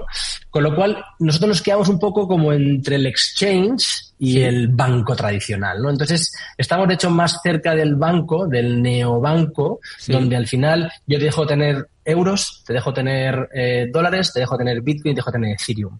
Pero en vez de ofrecer muchas más criptos, lo que busco es ofrecerte que tu dinero crezca porque lo tienes aquí, ¿no? Entonces le hemos metido una capa de eh, DeFi vinculado con otros, otras operaciones que lo que te da es una rentabilidad sobre tanto tus criptos como tus stablecoins. Y te la pagan todas las semanas y tú tienes una tarjeta que puedes gastarlas, ¿no?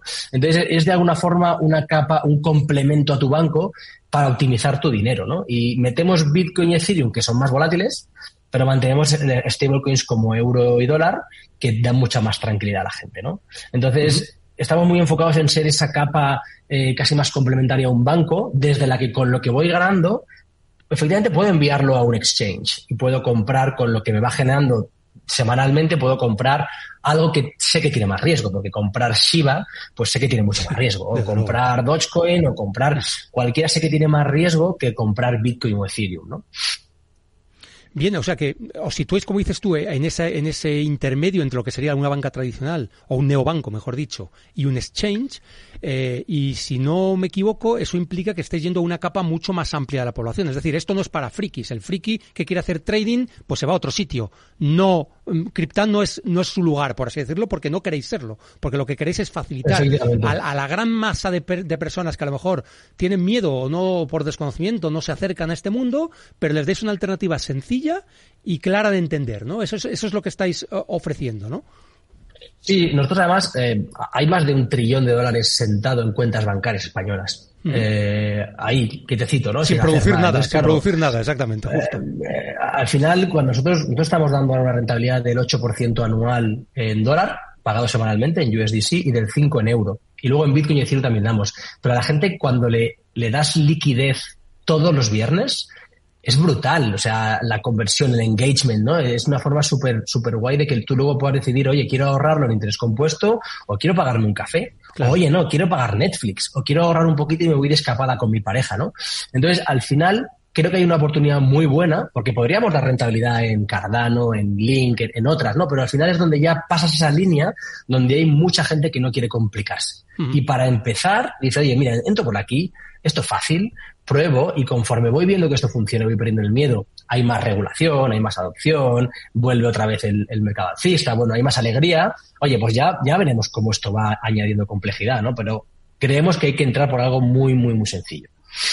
Y digamos, esa persona que se quiere acercar a Cryptan y a los servicios que ofrecéis, ¿qué tiene que hacer? ¿Simplemente ir a vuestra web? ¿O, cómo es el proceso, digamos, de, de, de poder Mm, disponer de un, bueno, no sé si lo llamáis fondo, lo llamáis eh, em, eh, producto, ¿cómo lo llamáis a los productos que estáis ofreciendo? Sí, mira, nosotros eh, tenemos tanto versión de aplicación móvil como versión de escritorio, ¿vale? Entonces tú puedes hacer por ordenador o puedes utilizar por la aplicación.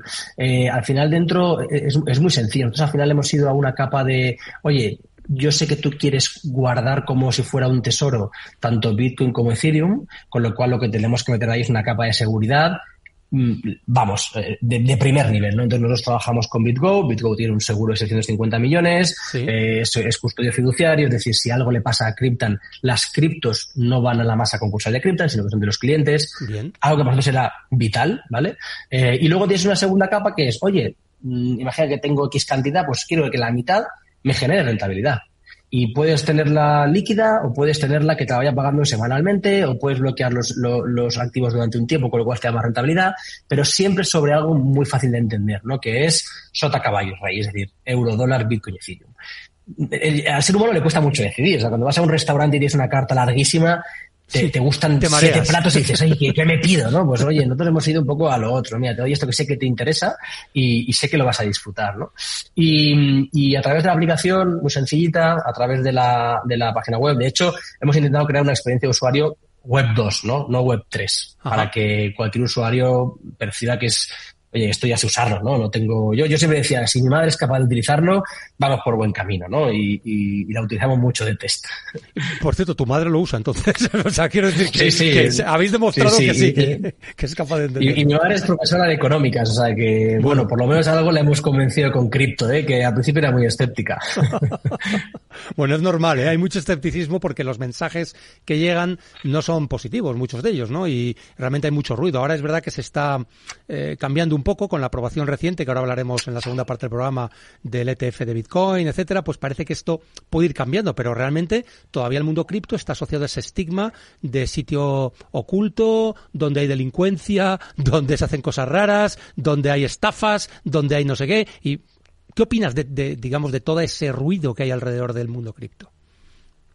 Bueno, es una realidad, ¿eh? ¿eh? ¿Sabes qué pasa? Que las cosas más negativas son las que más ruido hacen, aunque sean las más pequeñas, ¿no? Y nosotros llevamos conviviendo y luchando con esto, no te puedes ni imaginar, ¿eh? Hemos tenido que pelear con muchos bancos para que no nos cierren las cuentas, nos las han cerrado, nos han tratado de delincuentes, bueno, pues todo lo que te puedes imaginar y más, ¿no?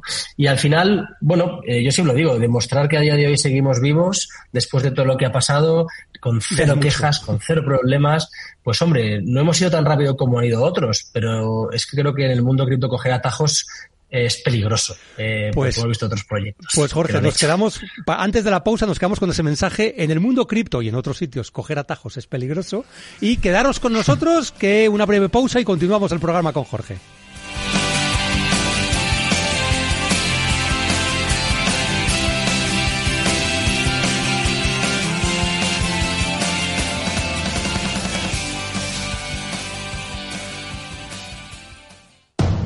Capital Radio, 10 años contigo.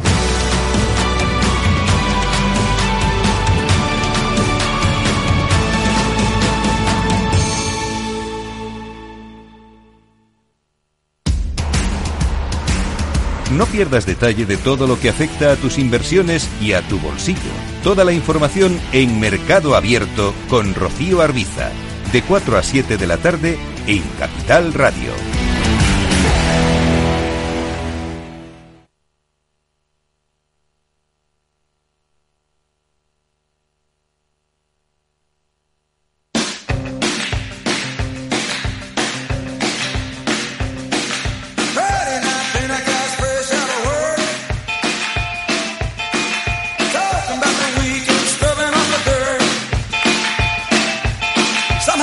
En Capital Radio, Cripto Capital, con Carlos Puch Sajibela.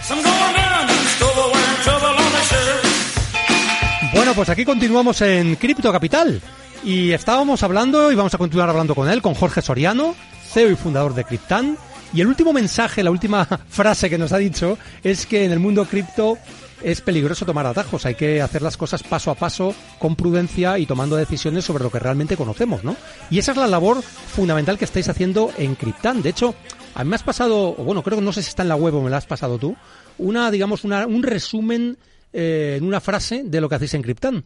Cryptan es una plataforma de criptodivisas completamente en castellano, donde poder comprar y vender de la forma más segura y sencilla. Nuestra vocación es acercar el dinero del futuro a cualquier persona sin necesidad de dominar el inglés ni disponer de grandes conocimientos técnicos.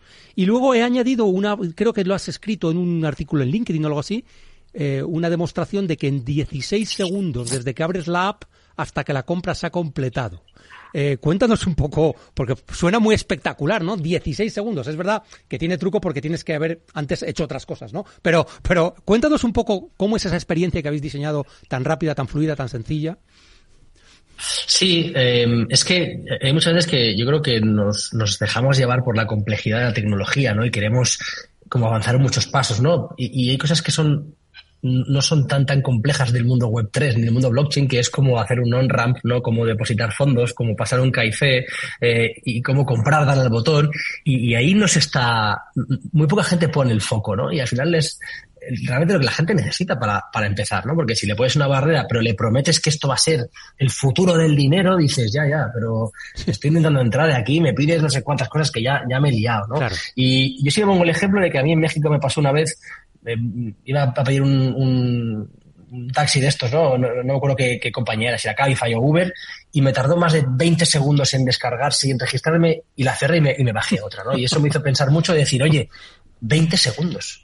Es que, quiero decir, eh, estamos locos ya, ¿no? Pero es que esto es lo que a todo el mundo le pasa, que si tarda más de un poquito, no lo queremos, ¿no? Y, y, nos y preferimos irnos a otra y, y, empezar.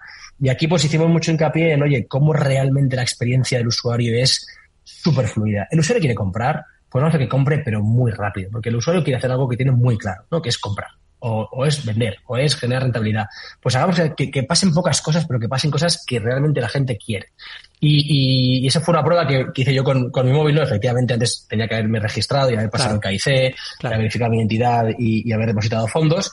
Pero una vez, pues probé, ¿no? Porque al final, esto lo decía el eh, Jeff Bezos cuando, eh, cuando en una discusión que tenían internamente de, oye, pero es que la atención al cliente va bien, va mal. Y el tío dijo, bueno, vamos a llamar, ¿no? Por teléfono, atención al cliente, vamos a ver qué va, y va fatal.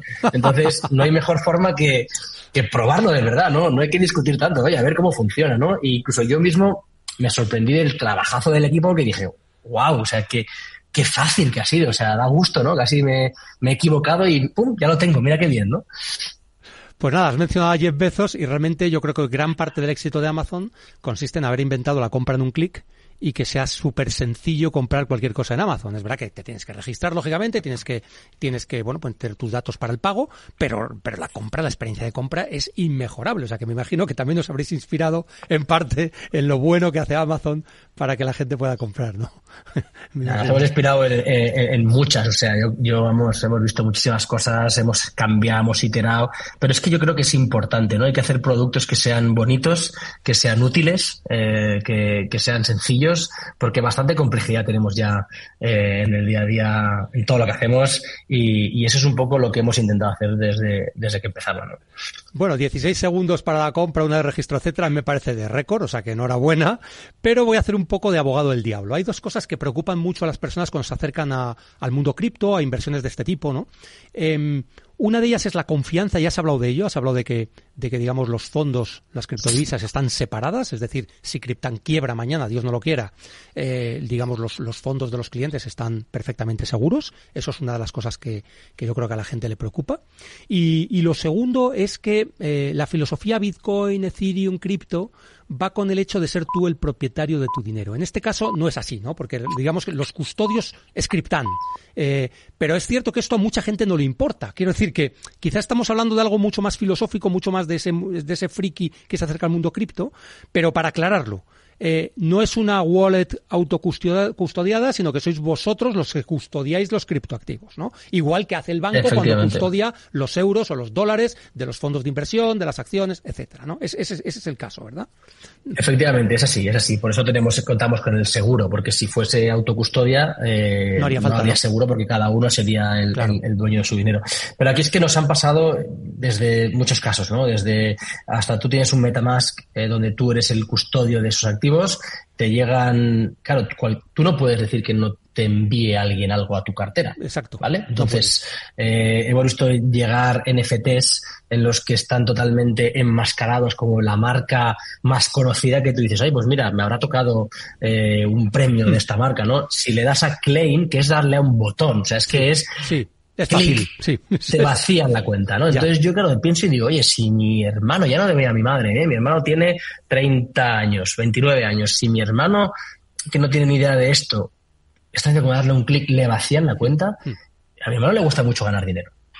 Trabaja mucho, entonces, claro, esto es muy delicado, ¿no? Yo creo que la gente eh, no lo quiere. Y, y, a mí me gusta mucho hablar de la diferencia entre, porque yo creo que muchas veces, muchas veces nos quedamos a la superficie de lo descentralizado versus lo centralizado, ¿no?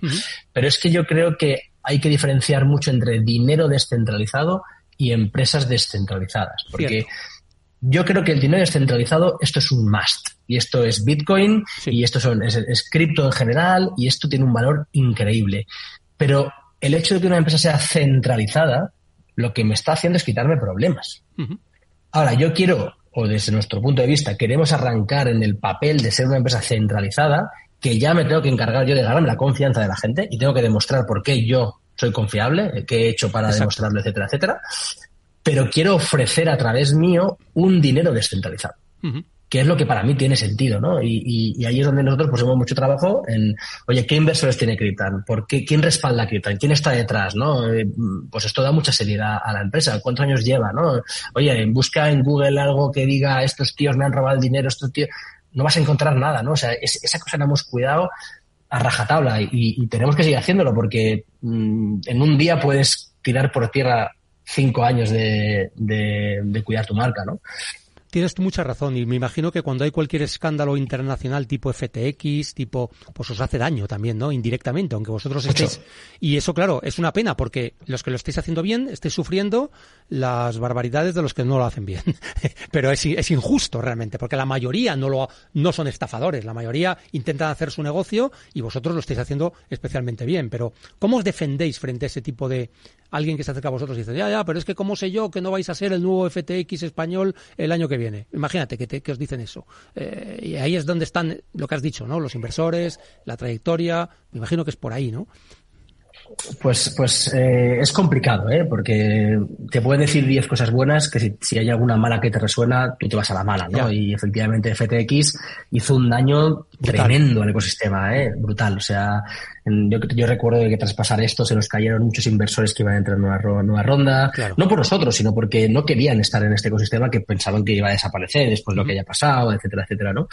Pero, pero sí que trabajamos mucho, pues mira, estamos registrados en Banco de España. Oye, pues esto ya es un check de, de, de validación, ¿no? Eh, ahora cuando salga Mica, eh, estamos ya totalmente preparados para solicitar Mica. eh, los inversores que tenemos, pues desde Juan Roch, Ángel Corcostegui, José María Castellano, eh, Juan Lobato. Eh, hablo de nombres que, que es verdad que eh, no, no, tampoco no están en el día de la compañía, pero para mí una cosa importante y es el upside que tiene, voy a ponerte un ejemplo, eh, Juan Roch, por ejemplo, uh -huh. a través de Angels, ¿no? De, de poder ganar X cantidad, no, o sea, es mucho menor que el riesgo que tiene reputacional si yo soy una estafa. Sin duda. Entonces, claro, el hecho de que se haya atrevido a decir, oye, me fío de esta gente, entro aquí, para mí eso es una validación increíble, ¿no? De, de, cómo hacemos las cosas. ¿Qué es lo que tú dices? Oye, pues al final los negocios salen bien o salen mal, pero desde luego, vamos, el control, la profesionalidad, el, el, los fondos, todo eso, lo llevamos a rajatabla, ¿no? Que es como creo que debería ser. Lo que pasa es que se pone en duda por cosas como lo que tú decías, FTX, eh, la gente mezcla también mucho, ¿eh? Con sí, sí, Luna Terra, FTX, etcétera, etcétera. Sí, porque no tiene nada que ver. FTX es una empresa centralizada, que antes estábamos hablando, que evidentemente hicieron las cosas mal y eran unos estafadores. Y Terra Luna era otra historia, que era descentralizado, aunque realmente había alguien que tenía el control y que se llevó, se llevó el dinero, ¿no? Más o menos, ¿no? Pero bueno, por simplificarlo mucho, ¿no? Oye, hay una cosa que has dicho y es interesante. Estáis, eh, digamos, a mitad de camino, pero ¿no tenéis miedo de que los bancos tradicionales se metan en vuestro terreno? Y de hecho, Mm, posiblemente lo acaben haciendo, no lo sé cuándo, pero es muy posible que hoy en día no están ofreciendo criptoactivos a sus clientes, más que nada porque están con un discurso ahí estancado todavía viéndolas venir, pero puede ser que mañana se cree una unidad de negocio, yo que sé, en el BVA, que digan que hagan lo mismo que Cryptan, por, por ponerte un ejemplo, no lo sé, no sé si lo habéis pensado, si es una preocupación, si tenéis medios para poder defenderos de eso, ¿no? La verdad que es al revés, ¿no? Nosotros eh, tenemos mucho interés de que esto empiece a pasar. De hecho, yo creo que en los próximos, me atrevería a decir, cuatro o cinco meses, vamos a ver algún banco ya anunciando que va a ofrecer cripto a sus clientes, ¿vale? Eh, sí que es verdad que, uno, son empresas inmensas, sí. eh, que a la hora de desarrollar cosas nuevas eh, Tardan. No voy a decir que es imposible porque no hay nada imposible, pero dime cuál fue la última innovación de un banco sí. que no fuera cambiar un nombre o un título de verdad a nivel de producto en, en su plataforma. Pues yo no la recuerdo. Entonces, aquí nosotros somos un complemento. De hecho, nosotros tenemos todo apificado. De hecho, trabajamos ya con varios bancos. Dentro de poco anunciaremos uno en México, eh, al que le, le, ofrecemos nuestros productos de rentabilidad que él ofrece a sus clientes eh, y tenemos mucho interés. O sea, que al final nosotros somos como la capa tecnológica que lo tiene ya todo listo para que cuando un banco quiera pueda hacer clic y lo pueda ofrecer. Eh, colaboramos con empresas de custodia como, como Onis, que es sí. top a nivel, a nivel custodio. O sea, quiere decir que al final tenemos ahí una serie de, de, paquetes que creo que son súper interesantes para, para, la banca, ¿no? Y, y, al final hay muchos bancos, hay pocas empresas de cripto, los bancos no quieren compartir y, y, yo creo que la oportunidad para poder hacer cosas con ellos eh, ya está pasando, lleva ya tiempo pasando, pero se va a acentuar mucho ahora en los próximos 12, 24 meses seguro. Por lo que dices, no son malas noticias. Quiero decir, hay mercado para todos y además vosotros podéis hacer esa capa tecnológica que a lo mejor un banco va a tardar mucho más en desarrollar y vosotros podéis ser su, digamos, su unidad externalizada para ofrecer estos servicios a sus, a sus clientes. O sea que realmente si nos están oyendo responsables de la banca, ya sabéis que tenéis que hablar con Jorge si no lo habéis hecho ya para, para, porque realmente esto yo creo, creo que va a ser bueno para cualquier banco poder ofrecer estas alternativas también a sus clientes. Creo que sería bueno para todos, ¿no? Es que no se pueden quedar atrás, Carlos. Eh, es que va a ser algo inevitable que todo el mundo va a tener que, que tener dentro de su Por plataforma, ¿no? Y, y, al final eh, hay que tener mucho cuidado con los tiempos, porque como por alguna de aquellas digas, no, yo solamente eh, compra-venta o yo solamente custodia, ni siquiera poder enviar y recibir, ya. es que a poco que te descuides te han pasado por la derecha, ¿no? Y, y sobre todo las nuevas generaciones, es algo que preocupa mucho a la banca. Eh, parece que hoy la gente que tiene entre 15 y 20 y pocos años no es un target todavía, tal. Esta gente dentro de 5 o 10 años eh, es la fuerza de, de sí. trabajo que va a mover eh, el país. Es decir, esto no podemos obviarlo y esta gente ya va con una visión muy, muy clara hacia, oye, digital, no me hagas perder el tiempo, quiero cripto. Y claro, ¿qué haces? ¿Cómo, cómo captas a esa gente, no? Y, ahí nosotros, pues, pues somos mucho más ágiles, mucho más rápidos, entendemos mucho mejor eh, lo que ellos necesitan, ¿no? Y yo creo que, de lo que tú dices, es un complemento muy bueno. Eh, recientemente se ha aprobado el ETF de Bitcoin, bueno, uno de ellos, mm, parece ser que van a venir más, incluso van a venir de Ethereum. ¿Cómo afecta? ¿Cuál es tu visión de que, por qué realmente esto es tan importante? O bueno, o si es tan importante. Esto es una, una muy buena pregunta, ¿eh? porque eh, yo todavía también lo escribía en, en, LinkedIn. Eh, quiero decir, ya había ETF de Bitcoin eh, en Brasil, creo que en Canadá, creo que en Alemania, ya, existe, con lo cual el hecho de que sea por un ETF, oye, pues tampoco, ya, ya está, es la novedad, ¿no? Pero yo creo que sí que es verdad que la, la guerra que había entre la SEC eh, y, y, todo lo que era el ecosistema cripto, pues al final hace mucho ruido, ¿no? Y, hay mucha gente que no tiene ni idea de que, había otros ETFs aprobados. ¿no? Hmm, Para mí, el ETF, que, bueno, sí que es verdad que tiene un subyacente que es la propia cripto, que es Bitcoin, ¿vale? No es, no es otro tipo de derivados financieros como puede ser un ETN o un CCD, etcétera, etcétera. Eh, sigue sin ser el propio Bitcoin en sí, desde mi punto de vista. Es un derivado, es un, realmente es un derivado. Es un derivado, pero creo que a nivel validación es un pasito más hacia conseguir eh, lo que un poco todos queremos, ¿no? Y hay que pasar por aquí. Entonces, yo creo que el hecho de que alguien como BlackRock, que se sumó más tarde al carro